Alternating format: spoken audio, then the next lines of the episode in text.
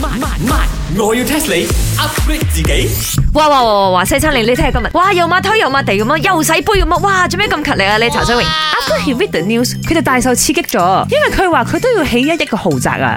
吓豪宅哦，係喎呢期好紅啊個豪宅，呀仲要強調係一億個豪宅係咪？所以我都鼓勵佢，I encourage you 茶水榮起一億個豪宅，Go！你知唔知一日幾多個零啊茶水你榮？兩個唔好喺度隔周我啦，我計過條數噶啦，嚇我而家咧啱啱咧買到佢一個廁所滿咗嘅，真係嘅，我只要更加努力落去，大概我咁樣計啦，以而家我嘅呢一個每日生意額啦，我做一千五百年咧，就應該可以買到成間屋咗。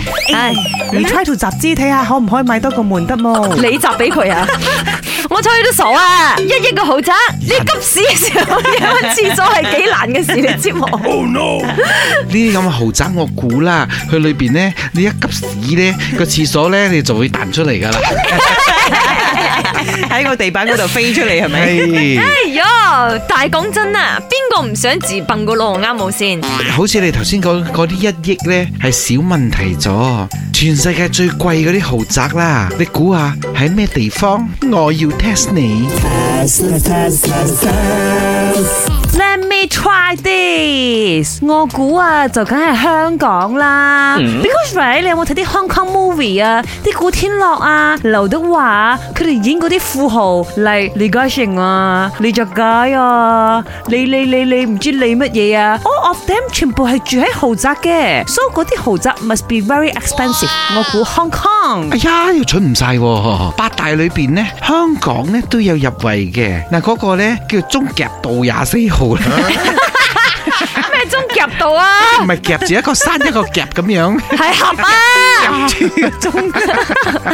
嗱，嗰間呢就四點四六億美金。哇嗯哦！計我話而家最威嘅，梗係中國，溜溜溜啦！嗰度富豪最多，哎，咁你又錯啦，雞凡恩。係啊中國呢喺八大裏邊呢係一個都冇嘅。嗯啊，我 I know 啦，應該係中國地大，人區地大就平啲啩。咦，呢、個有邏輯。 OK OK，咁文萊啦，伴啦，出咗名嗰度好多有錢佬嘅，你就係睇佢傾啊，嗰啲唔知咩名車啊，嗰啲豪宅啊，唔知幾多啊，全世界都有屋添啊佢。嗰個係個蘇丹有錢啫，你一個人有錢，但係佢嗰個工咧係冇人敢估價嘅，亦都唔知道幾多錢，嗰、個冇交易嘅。 I know 啦，一定係 Dubai 啦。你哋有睇嗰啲戲啊，Fast and Furious 啊，唔知咩咩咩戲啊，係喎喺 Dubai 啊，哇，金碧輝煌，我填開最高、最大起屋、最威，全部嗰度。 ，yes 又係喎，嗰度咩都係勁嘅喎。嗬 yeah。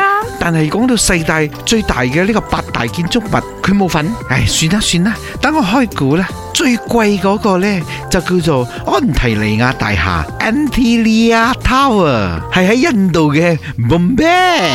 呢座嘢唔係好貴啫，係二十億美金，即係大概一百億左右啦，馬幣。 Why so expensive？除咗馬桶係金，我諗個地氈都係金噶啦。係喎，呢座嘢淨係工人呢就有六百人啦，哇，真係好似皇好宮似哦咁好喎。似間酒店咁。正座大廈呢就有六層嘅呢個停車場，九部嘅呢個高速電梯，裏邊嘅呢個所有嘅裝修呢就有咁豪華，得咁豪華。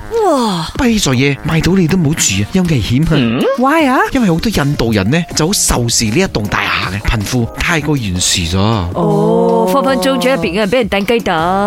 譚水榮，你可以同你嘅偶像林德榮講，下次都唔好 喺豪宅冇。食人太多啦，你哋我林德榮啊，仲衰過我半個廁所門都未買到啊！本故事純屬虛構，如有雷同，實屬巧合。星期一至五朝早六四五同埋八點半有。我要 test 你 upgrade 自己。